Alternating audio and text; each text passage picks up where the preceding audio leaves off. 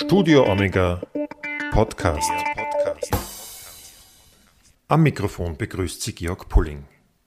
Die Diözese Eisenstadt feiert 2020 ihr 60-jähriges Bestehen und das mit einem einjährigen, umfangreichen Festprogramm. Recht groß ist die Diözese ja nicht, die das gesamte Burgenland umfasst. Aber immerhin, Diözesanbischof Egidius Schiffkowitz ist für rund 190.000 Katholikinnen und Katholiken zuständig. Im Interview erzählt er mir über seine Pläne für das Jubiläumsjahr, über die verschiedenen Volksgruppen im Burgenland, wie er zum Zölibat und zu verheirateten Priestern steht, wie er es mit der Ökumene hält und warum er ein überzeugter Europäer ist. Hören Sie sich das an.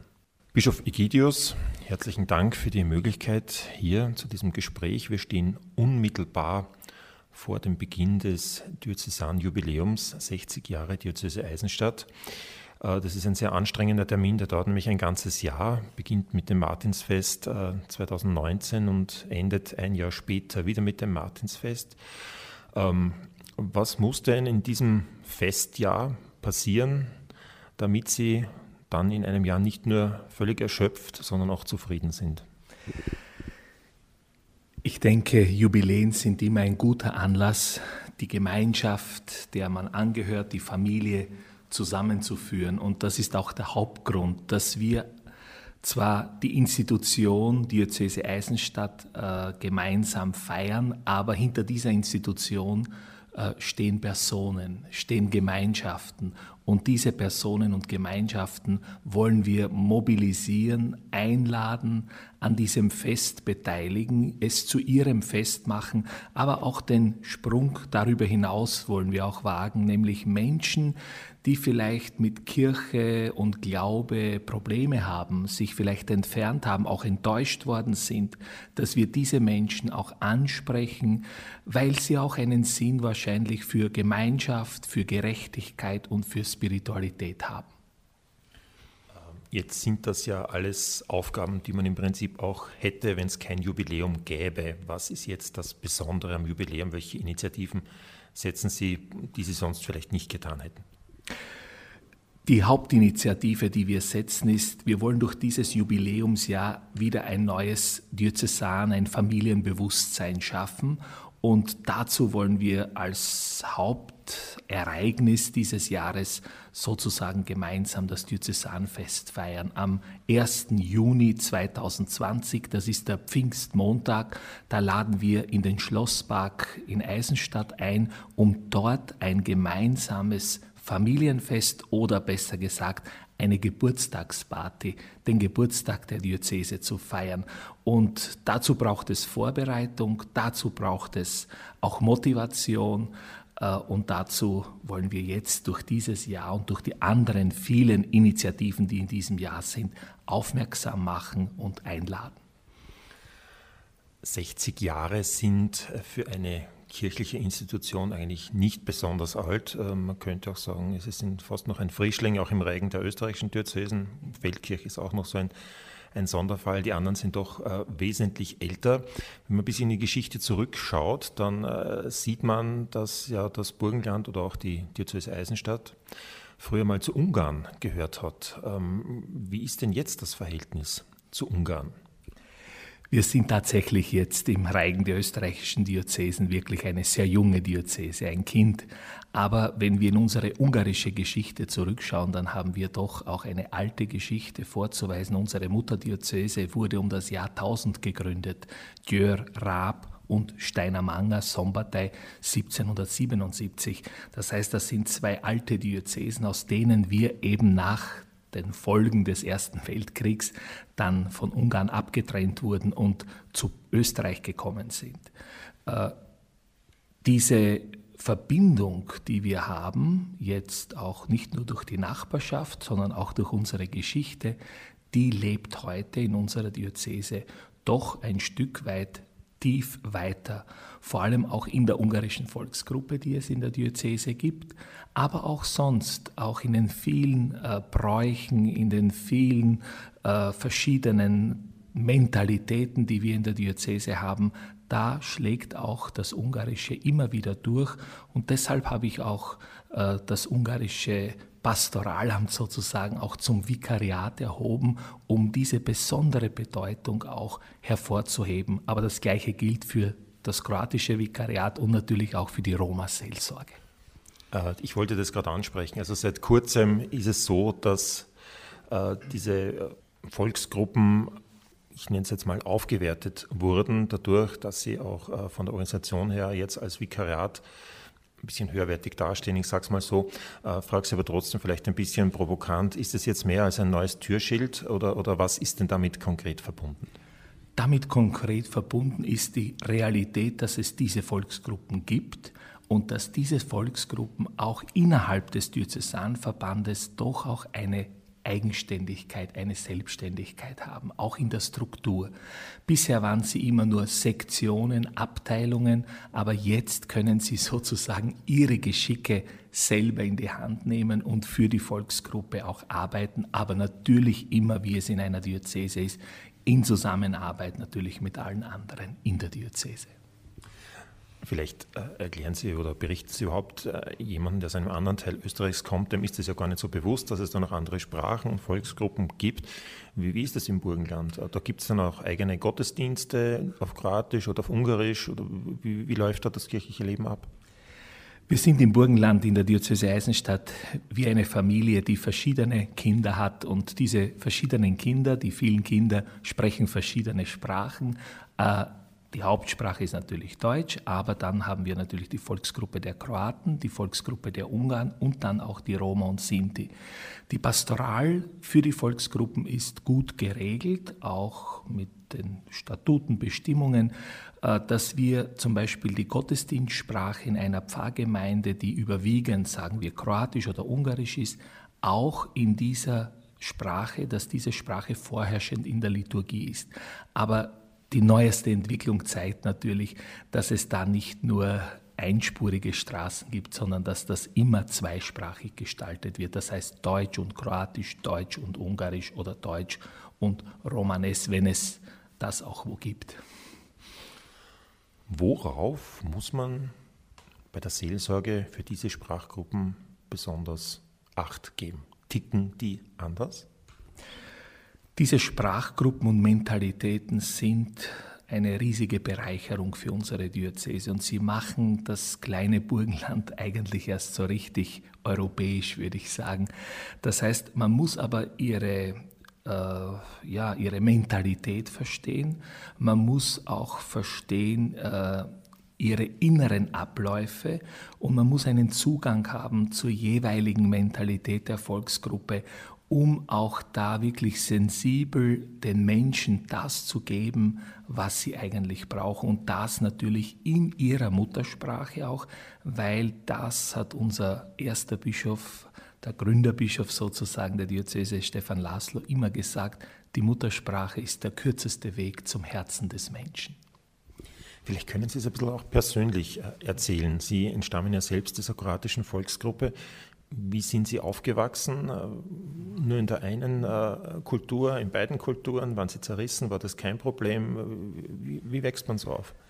Das ist das Schöne und das kann ich aus meinem eigenen Leben ganz richtig auch sagen und erklären, dass ich wirklich in zwei Kulturen mit einer Selbstverständlichkeit und Normalität aufgewachsen bin. Einerseits aus der Familie und aus der Pfarre heraus war es eher die kroatische Kultur, aber natürlich in der Schule und in der ganzen Gesellschaft war es die deutsche Kultur.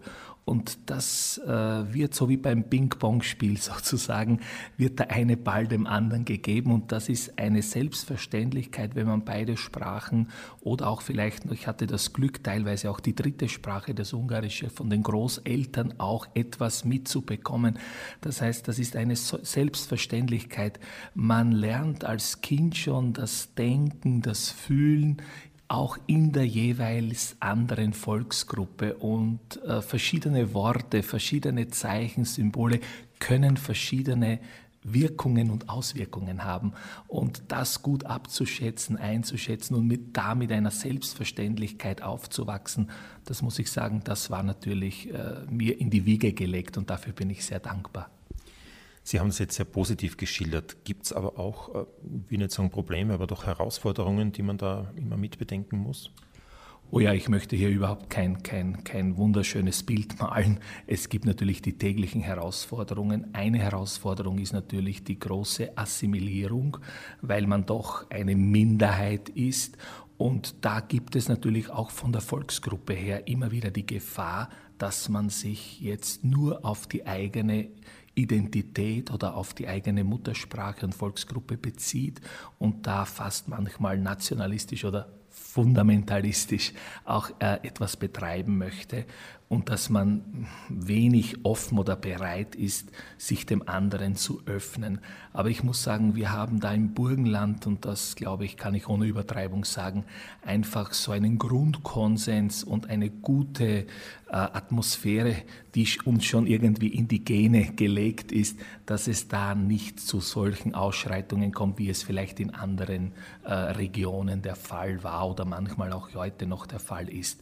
Aber es braucht hier sehr viel Sensibilität und es braucht hier auch wirklich die Bereitschaft, die Offenheit, aufeinander zuzugehen, denn dann können diese Volksgruppen wirklich auch äh, eine riesige Bereicherung sein. Also die Einheit in der Vielfalt ist gefragt.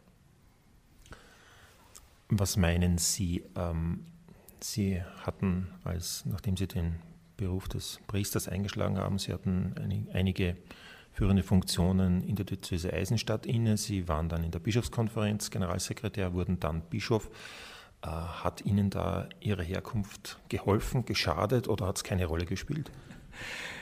Ich meine, es wird wahrscheinlich beides gewesen sein. Einerseits war sicher die Herkunft interessant, auch für verschiedene Aufgaben äh, solche Leute heranzuziehen. Andererseits wird sicher auch Teile in der Bevölkerung gegeben haben, die gesagt haben, was will dieser Kroate oder was will dieser Burgenländer da.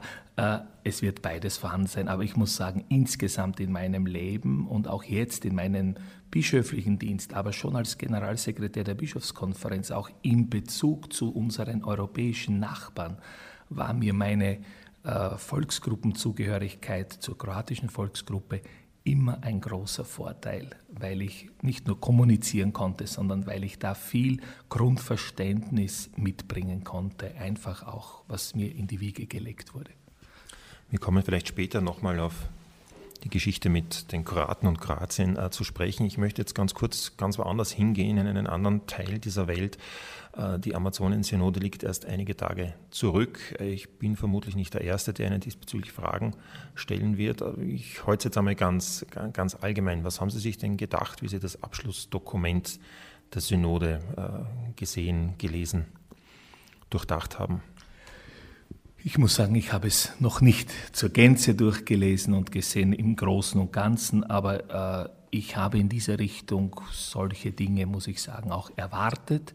Äh, es ist ja schon im Vorfeld sehr viel darüber spekuliert worden, vieles ist auch äh, erwartet worden, vieles ist, ja, ich muss sagen, äh, wir müssen heute sehr vorsichtig damit sein, einfach nur nicht Verkürzungen oder Generalisierungen irgendwie anheimzufallen und auf der anderen Seite auch, dass man sich da nicht instrumentalisieren lässt. Es ist einfach eine Synode, die für eine bestimmte Region gewesen ist. Äh, diese Region, die 90 Mal größer ist als Österreich, äh, die hat ihre Herausforderungen, die hat ihre Probleme und äh, da ist ganz spezifisch auf diese Probleme eingegangen worden. Und das heißt aber auch, dass das auch einige dieser Dinge, die es dort gibt, auch für uns sicher auch schlagend und interessant sind. Ähm, ich werde auf die verheirateten Priester erst später zu sprechen kommen. Gehen wir vielleicht äh, vorher doch auf das wahrscheinlich äh, wesentlichere Thema kurz ein. Es geht um die Bewahrung der Schöpfung, der Regenwald. Ähm, das ist jetzt in erster Linie vielleicht wirklich ein Thema für Amazonen, aber in zweiter Linie auch für uns ganz massiv, denn was dort passiert, ist erstens auch unser Verschulden und zweitens schlägt dann auch ganz massiv auf uns durch. Und so gibt es auch schon viele, viele Appelle von verschiedenen Verantwortlichen, die sagen, diese Synode, was da beschlossen wurde oder was angesprochen wurde, das muss auch in der Kirche in Österreich, äh, Stichwort Schöpfungsbewahrung, äh, das muss ganz massiv Auswirkungen haben. Welche wird es denn in Ihrer Diözese haben? Amazonien ist die Lunge der Welt und wenn diese Lunge krank ist, dann ist die Welt auch krank und dann sind wir mit betroffen. Und äh, ich denke, äh, die, all diese Fragen Klimawandel etc., alles, was damit verbunden ist. Wir können das und dürfen es nicht mehr ignorieren, denn ich bin nicht der Meinung, dass wir hier fünf vor zwölf sind, sondern ich bin der tiefen Überzeugung, es ist hier schon fünf nach zwölf. Und wir werden nur etwas hier verändern können, wenn wirklich jeder bei sich selber beginnt. Wenn wir beginnen, unseren Lebensstil zu vereinfachen, einfach nachhaltig zu gestalten. Und das wird von uns am meisten abverlangen. Und ich denke, man kann und darf hier nicht große Dinge jetzt, äh, Illusionen sich vornehmen, sondern wir sollen mit den kleinen, konkreten Dingen beginnen, was die Schöpfungsverantwortung anlangt. Und da, deshalb werde ich auch als Bischof bei uns in der Diözese, wir sind hier schon auf einem guten Weg, aber es braucht sicher noch manche Nachschärfungen, wo wir konkrete Punkte setzen werden, um in der Umsetzung hier ein Stück weiterzukommen, um auch unseren kleinen Beitrag zum gesamten Großen zu tun. Denn ich denke, wenn viele kleine Menschen an vielen kleinen Orten viele kleine Dinge tun, dann kann auch in der großen Welt etwas verändert werden. Ein Punkt, der auch bei der Synode angesprochen wurde, waren jetzt im Vorfeld der feierten Priester, aber doch auch als eigener Punkt die ständigen Diakone. Die haben auch jetzt ein großes Jubiläum gefeiert, 50 Jahre ständiger Diakonat wieder neu entdeckt in der katholischen Kirche, auch in Österreich. Äh, wie viele ständige Diakone haben Sie in Ihrer Diözese und wie, wie nehmen Sie diese wahr? Ich muss sagen, Gott sei Dank ist auch bei uns in der Diözese nach dem Zweiten Vatikanischen Konzil dieser Weg des ständigen Diakons, der dort wieder entdeckt wurde, äh, gegangen worden. Und wir haben derzeit in unserer Diözese, die ja relativ klein ist, 30 äh, ständige Diakone. Es werden im kommenden, also im Jubiläumsjahr, fünf neue ständige Diakone geweiht, die gerade in Ausbildung sind. Das heißt, wir haben hier eine ganz gute und brauchbare Zahl für uns. Und ich bin sehr dankbar und froh und es ist grundsätzlich eine sehr positive Annahme in den Pfaden bei allen täglichen Problemen, die es geben kann, aber grundsätzlich positive Aufnahme und dieser Weg wird sicher fortgesetzt. Äh, ich wundere mich wirklich sehr, dass 50 Jahre, 60 Jahre nach dem Konzil dass da auch in Amazonien auf diesem Weg nichts äh, gegangen ist oder nichts weitergegangen ist. Aber ich kann das und will das auch nicht beurteilen. Das wird seine Gründe haben. Äh, die Arbeit der Diakone ist bei uns sehr, sehr wichtig. Was den Pool für eventuelle Viri probati und dass man daraus dann die Priester nimmt, äh, anlangt, muss ich sagen, ist bei unseren Diakonen eigentlich nicht der große Wunsch da. Die wollen wirklich ihre äh, Sendung, ihre Berufung leben als das, äh, wie sie angetreten sind. Das heißt, mit ihrem Zivilberuf beziehungsweise auch mit dieser zweiten Sendung. Und sie wollen keine Mini- oder kleinen Priester sein. Das haben wir viele unserer Diakone auch schon zur Kenntnis gebracht. Das war aber auch einer der, der, wesentlichen Punkte, die die Diakone beim jüngsten, äh, bei ihrer jüngsten Festversammlung in der Neustadt angesprochen haben, verbunden aber gleichzeitig mit der Empfehlung, dass es doch auch verheiratete Priester geben soll. Genau damit äh, das spezifische Momentum der Diakone besser her, hervorgestrichen werden würde. Wäre es für Sie denkbar, dass sich bei den Viriprobati irgendetwas künftig ändert? In der katholischen Kirche gibt es beide Wege, wir wissen das. Äh, ich denke auch, dass der Hauptweg der bleiben wird mit, dem, äh, mit der Verpflichtung zum Zölibat. Aber ich, ich, es ist nicht ausgeschlossen, dass es hier auch äh, eine Neuöffnung gibt. es wird jetzt daran liegen, wie Papst Franziskus diese Empfehlung aufnimmt und wie er sie wirklich umsetzt. ich persönlich meine, dass es äh, sicher eine Möglichkeit gibt, hier neue Wege zu gehen, aber ich würde es nicht in Konkurrenz sehen wollen mit der traditionellen äh, Vorbereitung auf den Priestertum, also mit der zölibatären Lebensweise, dass das ein Ausspielen, ein gegenseitiges ist. Die katholische Kirche hat ihre Erfahrung eben über tausend Jahre und äh, es gibt hier sicher positive und auch negative Erfahrungen, aber ich denke, dass die Mehrheit der Meinungen und der Erfahrungen wohl auch dem Zölibatären zugewandt ist, weil es eben die Lebensweise Jesu ist. Äh, ja, und weil der Zölibat letztlich immer auch ein Stachel sein und bleiben wird. Sie haben in Ihrer Diözese, so wie es auch in allen anderen österreichischen Diözesen der Fall ist, äh, einen, einen Reform- und Strukturprozess laufen. Äh, das, da werden dann Einheiten zusammengefasst oder neu äh, definiert. In manchen Diözesen heißt das dann Pfarre neu. Andere lösen die Pfarren so auf. Andere wiederum sagen, Gottes Willen, wir lösen die Pfarren nicht auf, machen aber im Prinzip das Gleiche wie die anderen auch. Letztlich ist sehr viel davon dem, ja, man kann es ruhig so sagen, dem Priestermangel natürlich auch geschuldet. Darum würde ich Sie Hand aufs Herz jetzt fragen, auch für Ihre Diözese, wenn Sie genügend Priester hätten für jede einzelne Pfarre, würden Sie einen Reformprozess trotzdem in Angriff nehmen? Ich glaube, dass es ohne Reformprozess nicht geht. Äh, ob wir jetzt viele oder wenige Priester haben, das ist, glaube ich, nicht ausschlaggebend für eine Neuaufstellung in der Pastoral und auch in den Herausforderungen, die wir haben. Wir sind von einer Volkskirche jetzt doch zu einer Kirche geworden oder wir sind gerade dabei, uns umzugestalten. Das heißt, äh, es ist nicht mehr die Situation in dem Verein da wie vor 50, 60 Jahren, äh, wo auch ein volles Leben da war, wo auch gefüllte Kirchen da sind, äh, wo ein Priester wirklich voll mit seiner Pfarre zu tun hatte, sondern es ist eben auch ein Auswahlchristentum. Die Leute gehen in andere Pfarren, sie suchen sich eigentlich dort ihre Priester oder ihre spirituellen Begleiter aus. Äh, das ist nichts gegen die Pfarre, das Prinzip der Pfarre. Ich glaube, das sollte aufrecht bleiben. Deshalb lösen wir auch keine Pfarre auf, weil die Menschen dort ganz nah auch versorgt bzw. begleitet werden sollen und können. Und das hat ja auch die Amazonien-Synode festgestellt. Wir brauchen nicht nur äh, Besucher, die kommen, die Priester, die uns da einmal vielleicht im Jahr besuchen, sondern wir brauchen Begleiter, die da sind, die mit uns den Weg gehen. Und ich glaube, das ist heute mehr denn je gefragt.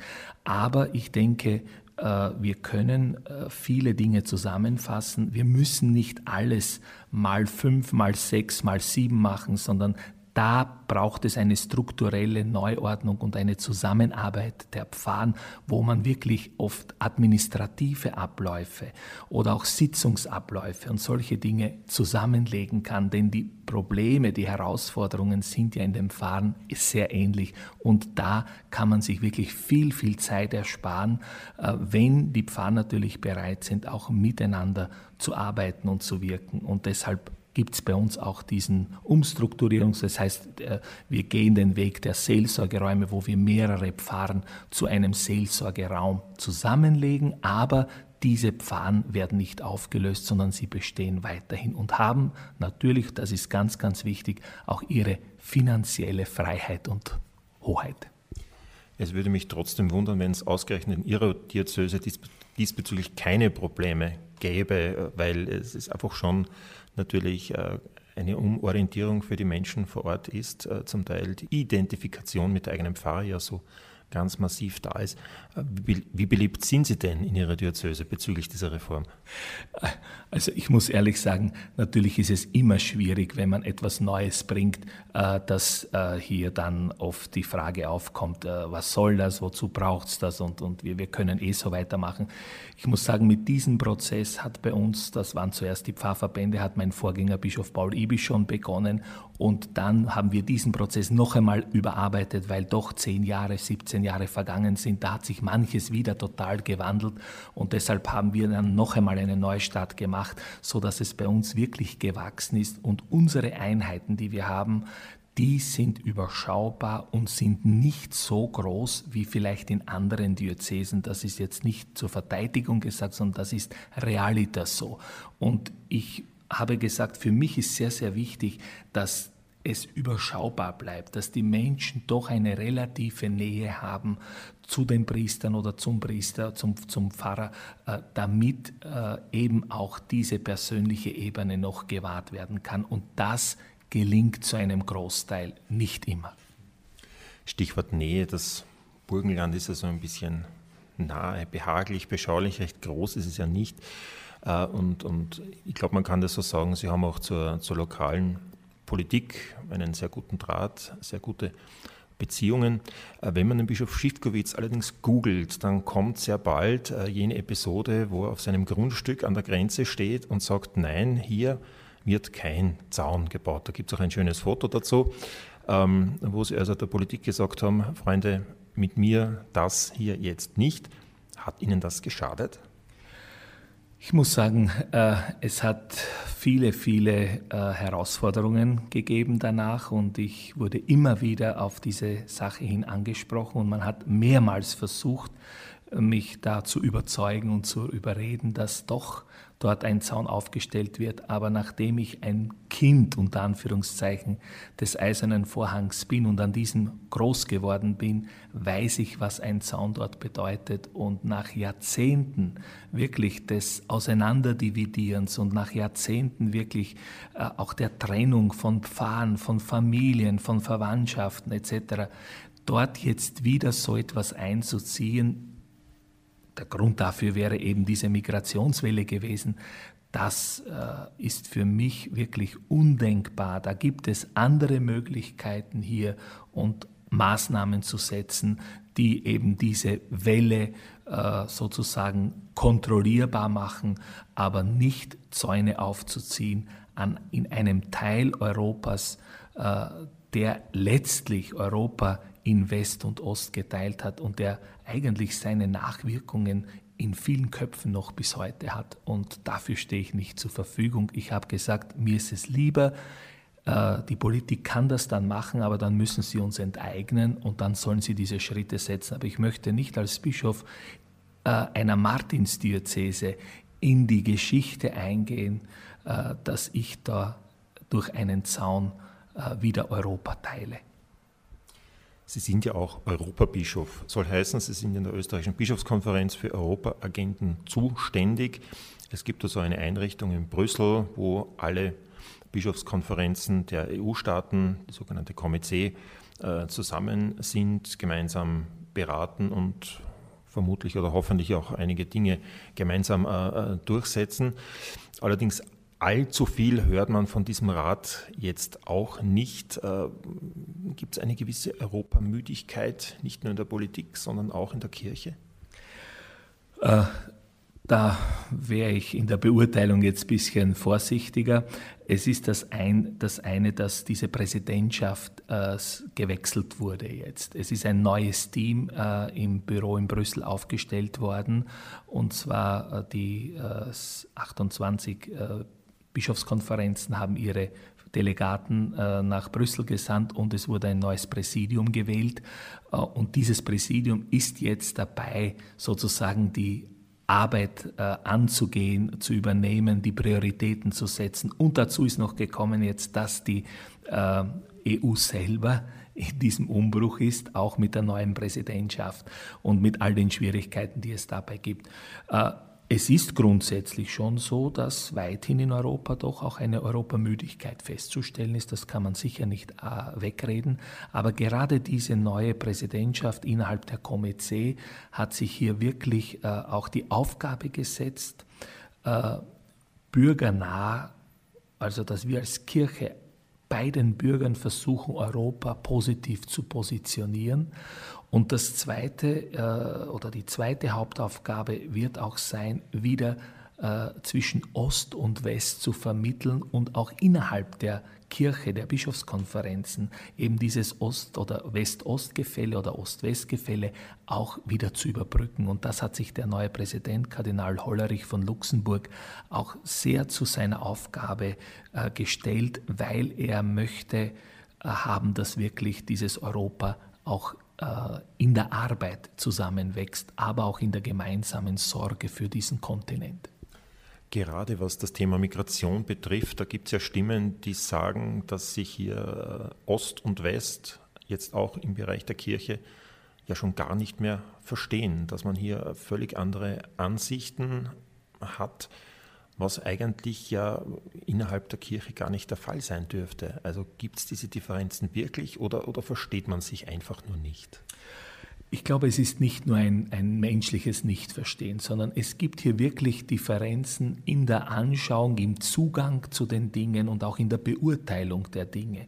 Und deshalb braucht es hier sehr, sehr viel Sensibilität, auch von der Präsidentschaft her, äh, damit wirklich allen Raum gegeben wird, dass sich alle dort auch ausdrücken können, dürfen, dass jeder auch seine Meinung dort einbringen kann. Und ich muss wirklich sagen, wir hatten äh, erst vor einigen Wochen die letzte oder die erste Sitzung in Brüssel und da war zum ersten Mal auch wirklich so ein gutes Klima spürbar, wo wirklich die Bischöfe von Nord, Süd bzw. West-Osteuropa wirklich gemeinsam in einer guten Atmosphäre sich bei allen unterschiedlichen Argumenten ausgetauscht haben. Und ich bin sehr zuversichtlich, dass das auch für den europäischen Prozess ganz, ganz wichtig sein wird, wenn es diese Zustimmung und dieses gemeinsame Bemühen gibt, dass das auch auf die einzelnen Nationen und Länder auch übertragen werden kann. Und die Kirche hat hier einen sehr, sehr wesentlichen Beitrag dazu zu leisten.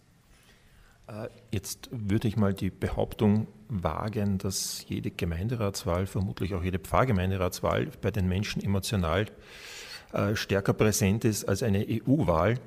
Ähm, ich gebe Ihnen jetzt mal eine Minute eine Werbeeinschaltung. Warum brauchen wir Europa? Wir brauchen Europa einerseits, damit wir unsere Sicherheit bewahren. Wir brauchen Europa andererseits, dass wir unsere Kultur bewahren, und zwar die Einheit in der Vielfalt. Und hier ist der Unterschied zu Amerika dass nicht Uniformität gefragt ist, sondern Diversität. Und das hat Europa ausgezeichnet. Und wir brauchen Europa eigentlich dafür auch, dass wir aufgrund unseres christlich-jüdischen, humanistischen Erbes auch als Völkergemeinschaft äh, friedvoll und auch sicher in die Zukunft gehen können. Bleiben wir kurz in Europa. Wir nehmen jetzt ein Land heraus, das heißt Kroatien. Viele fahren auf Urlaub dorthin. Ob Sie auf Urlaub dorthin fahren, weiß ich nicht, äh, aber Sie fahren oft auch dorthin zu verschiedensten Anlässen. Sie sind sehr begehrter Redner auch bei Kongressen und ähnliches mehr. Sie sind auch sozial engagiert, ein wenig in Kroatien. Ähm, jetzt gibt es natürlich den sogenannten kroatischen Nationalismus. Es gibt die Spannungen mit Serbien. Das ist ein ganzer ganz eine mühsame Geschichte. Was sagen Sie denn Ihren Freunden vor Ort, wenn Sie in Kroatien sind diesbezüglich? Erstens einmal, ich fahre sehr gerne auch nach Kroatien in den Urlaub. Äh, und Kroatien ist auch irgendwo meine zweite Heimat, weil ich doch einer bin, der vor 500 Jahren auch aus diesem Land äh, ausgewandert ist, eine Migrationsgeschichte und jetzt in 18. Generation diese Sprache, Kultur auch bewahrt hat.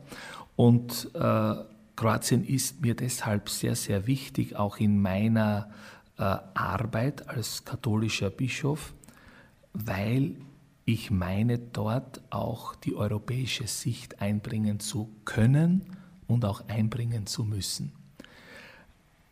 Wir kennen die Geschichte, wir kennen auch äh, den vergangenen äh, unglückseligen Krieg, den es dort gegeben hat, der bis heute tiefe Wunden hinterlassen hat.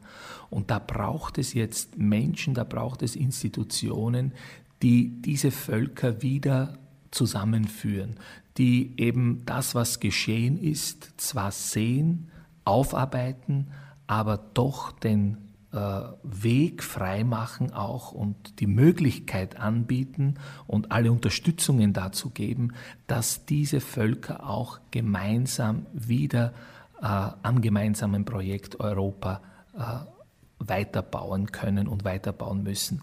Das heißt, dass sie ihre Identität nicht aufgeben müssen, aber dass sie die Identität des anderen auch schätzen. Und das ist auch ein Motto, äh, mit dem wir auch im Burgenland leben, natürlich in einem anderen historischen Kontext, aber das eigene lieben und das andere schätzen. Und ich glaube, wenn man so in dieser Richtung äh, den Weg geht, kann man auch all diese Dinge, die dort geschehen sind und die Geschichte ist dort auch wirklich schwierig gewesen und auch äh, grausam gewesen und unbarmherzig, dass man das auch langsam aufarbeiten und auch überwinden kann. Und ich möchte dazu auch meinen kleinen Beitrag leisten. Versteht man Sie in Kroatien?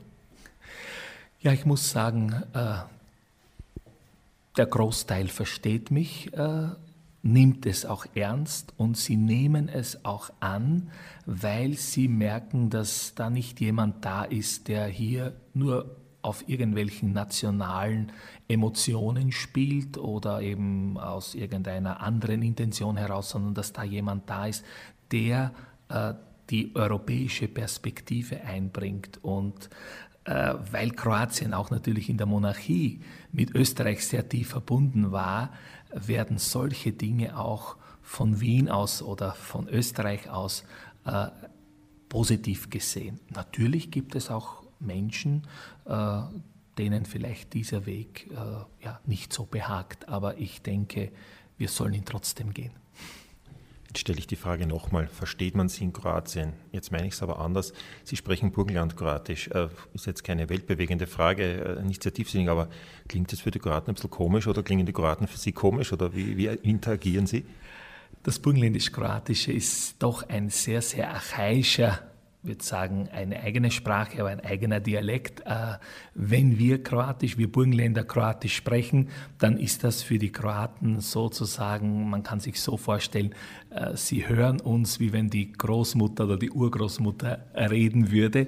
Und wir haben für sie sehr, sehr viele äh, Ausdrücke, Worte, die sie in der, in der Hoch- oder kroatischen Schriftsprache jetzt schon teilweise verloren haben, die bewahren wir noch. Und das ist für sie einerseits nostalgisch, andererseits interessant und in der Sprachforschung ist es für sie eigentlich der Ort oder die Quelle, zu der sie zurückkehren und sagen, das sind die, die vor 500 Jahren sozusagen noch das Alte bewahrt haben und aus diesem alten Reservoir können sie auch für heute gut schöpfen. Ähm, es hat vor kurzem eine, eine sehr interessante Sozialaktion in, in Vukovar gegeben. Das liegt also an der Grenze zwischen Kroatien und, und Serbien. Vielleicht könnten Sie das kurz erläutern, darüber berichten.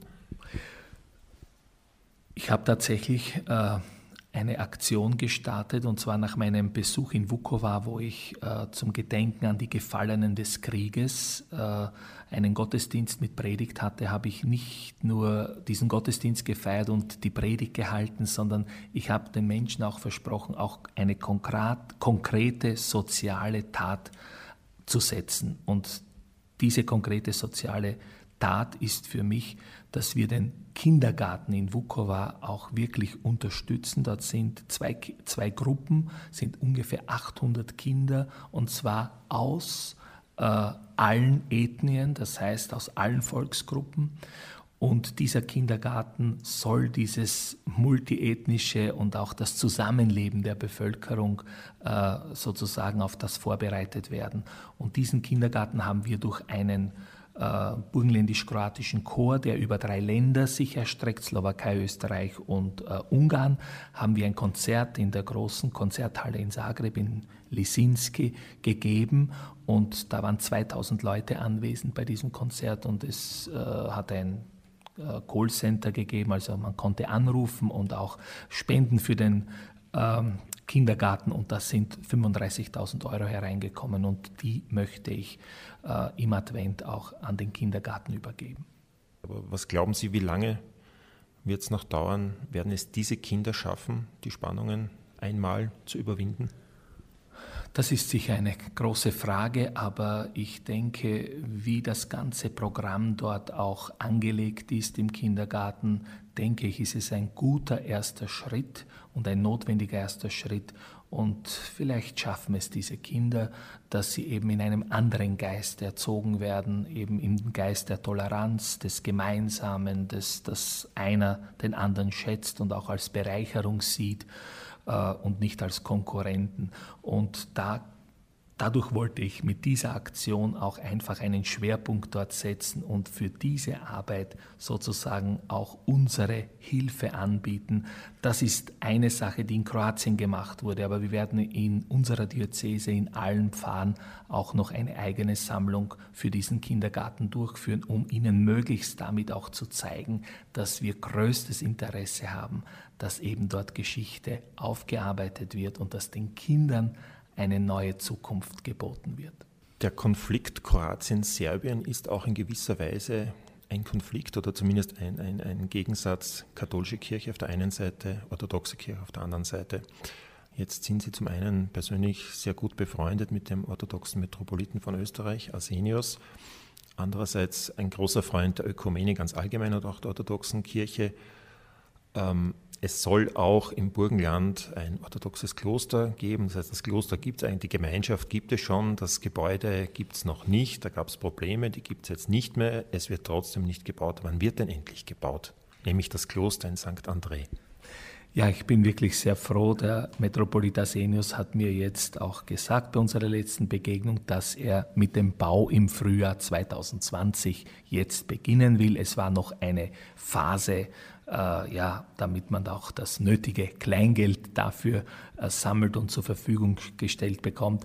Äh, das ist jetzt mehr oder weniger abgeschlossen und ich freue mich, dass gerade im Jubiläumsjahr der Kirche, der Diözese Eisenstadt, äh, dieses Kloster in Angriff genommen wird, weil das ist für mich auch ein kleiner Beitrag unserer Diözese auch zu dieser Verständigung zwischen Ost und West. Was glauben Sie denn, was könnten denn auch wir Katholiken von diesem Kloster profitieren?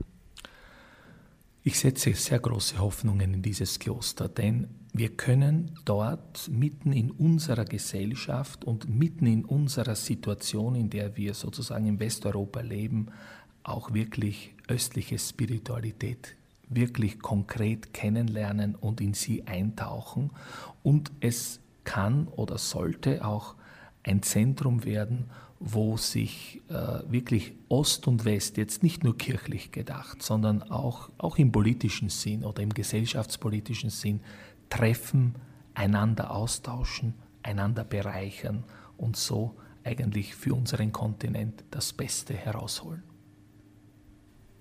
Hätten Sie was dagegen, wenn es äh, die Einheit zwischen Katholiken und Orthodoxen jetzt dann doch recht rasch wieder gäbe? Ich persönlich bete darum und ich muss sagen, äh, solange diese Einheit nicht da ist, atmen wir noch immer nur mit einem Lungenflügel.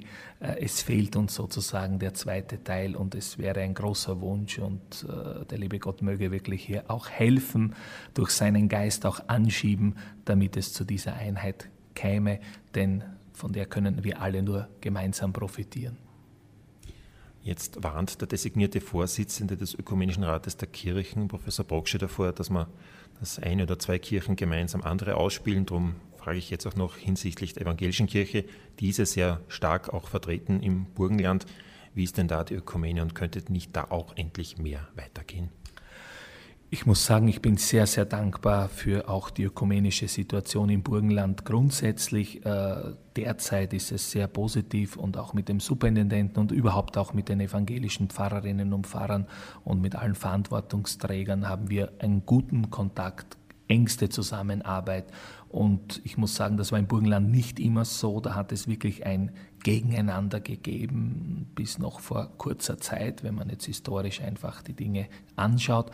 Und Gott sei Dank ist es jetzt nicht nur ein Nebeneinander, sondern es ist echt zu einem Miteinander und teilweise auch schon zu einem Füreinander geworden. Und das, äh, glaube ich, tut uns allen gut. Und alles, was wir auch in Richtung orthodoxer Kirche getan haben, auch mit diesem Kloster in St. André, ist immer auch in Absprache mit der evangelischen Kirche geschehen. Denn ich möchte hier auch keine Konkurrenz walten lassen. Ich möchte hier nicht einer den anderen ausspielen.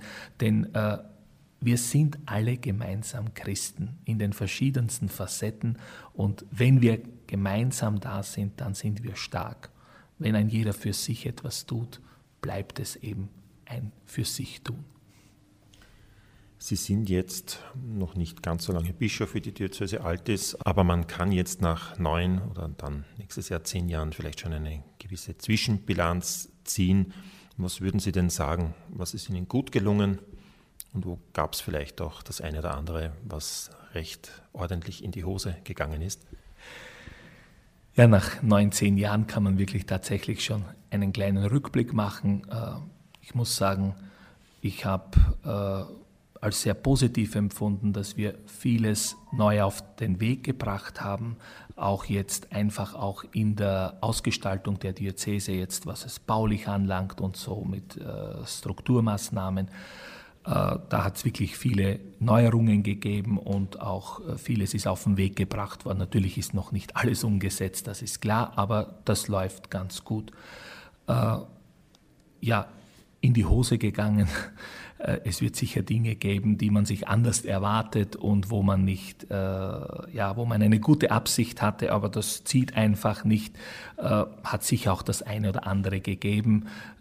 Ich muss ehrlich sagen, äh, ich wäre sehr froh und dankbar äh, oder möchte mich gerade auch jetzt in der nächsten Phase noch mehr darum bemühen, auch wirklich die Pfarrgemeinden hier auf diesen Prozess, auf diesen Weg der Erneuerung mitzunehmen, noch mehr vertiefend mitzunehmen, denn äh, da ist sicher noch etwas Luft nach oben.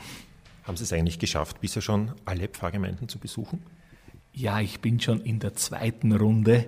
Das heißt, dadurch, dass die Diözese doch klein ist, aber wir haben ein gutes System der Pfarrvisitationen, so dass der Bischof jedes Jahr zwei Dekanate visitiert und im, im Laufe von sechs Jahren kommt man durch die ganze Diözese, so dass ich jetzt gerade dabei bin, schon die zweite Phase zu beenden. Das heißt, ich habe zweimal alle die alle Pfarren, alle Filialgemeinden unserer Diözese besucht und kann wirklich sagen, dass ich mit der Basis vertraut bin, dass ich verbunden bin und dass ich auch an der Basis draußen bin. Wir müssen ein bisschen auf die Zeit schauen. Abschließend würde ich Sie gerne noch fragen, auf den Punkt gebracht, das Motto des Jubiläums für die Menschen da. Wie würden Sie das für sich persönlich buchstabieren? Für mich persönlich heißt das für die Menschen da, einfach im Blick auf den heiligen Martin Menschen zu begleiten, mit Menschen im Gespräch zu sein. Und das ist heute nicht nur mit den Kirchgehern, sondern auch mit allen. Und vor allem auch die prophetische Stimme heute zu erheben. Und da, glaube ich, sind wir als Kirche mehr denn je gefordert. Dankeschön.